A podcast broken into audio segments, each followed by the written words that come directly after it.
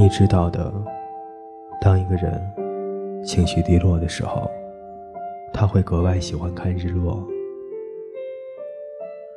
倘若一个人对一朵花情有独钟，而那花在浩瀚的星河中是独一无二的，那么他只要仰望繁星点点，就心满意足了。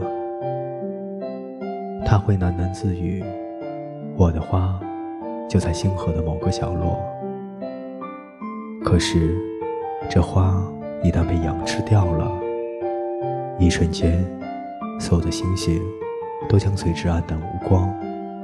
那你也认为这不重要吗？花总是表里不一，而我太年轻了，不知道该怎么样爱护它。